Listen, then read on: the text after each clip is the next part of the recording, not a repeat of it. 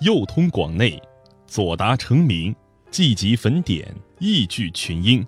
本句写宫殿内典籍丰富，人才济济。意思是，朝右转可通往广内大殿，向左走看见的是成名殿。广内殿里集藏了许多古籍经典，成名殿内汇聚了众多的文武英才。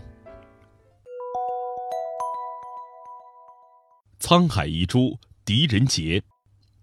你大概看过电视剧《神探狄仁杰》吧？剧中的主人公狄仁杰是唐朝年间一位非常有作为的清官。狄仁杰出生在一个官宦人家，很小的时候他就表现出卓异的品质。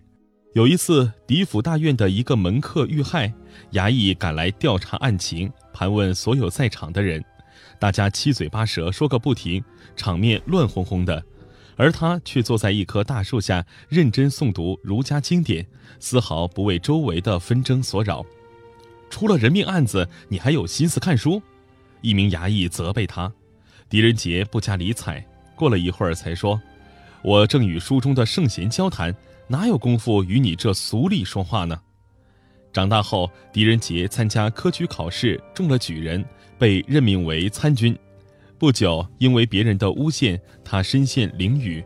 正好负责审讯的是大画家、处置使阎立本。狄仁杰的相貌和答话令阎立本惊奇，他道歉说：“孔子说过。”查看一个人所犯下的过错，就可以了解他的为人。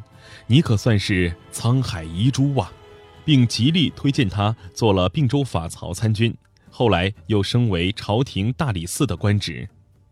身居要位的狄仁杰秉公执法，即使对皇帝也不留情面。有一回，大将军全善才手下的士兵误砍了昭陵旁边的一棵大柏树，昭陵那可是皇帝祖先的陵墓啊！全善才因此获罪，按律应当被罢免官职。然而唐高宗非常愤怒，说：“祖坟上的树被人砍了，就是我做儿子的不孝，必须杀掉他。”狄仁杰赶忙上奏说：“处理犯人本来就有标准，犯了不该死的罪，却非要处死人家，这样做会导致法律无常，百姓无所适从。今天。”皇上因为昭陵的一株柏树杀掉一位将军，千载之后，人们将怎样评说呢？觐见果然奏效，皇帝回心转意，收回成命，免了全善才的死罪，并吩咐史官把这件事记入史册。廉洁勤政、执法严明是官员的本分，更是百姓的愿望。唯其如此，国家才会繁荣昌盛。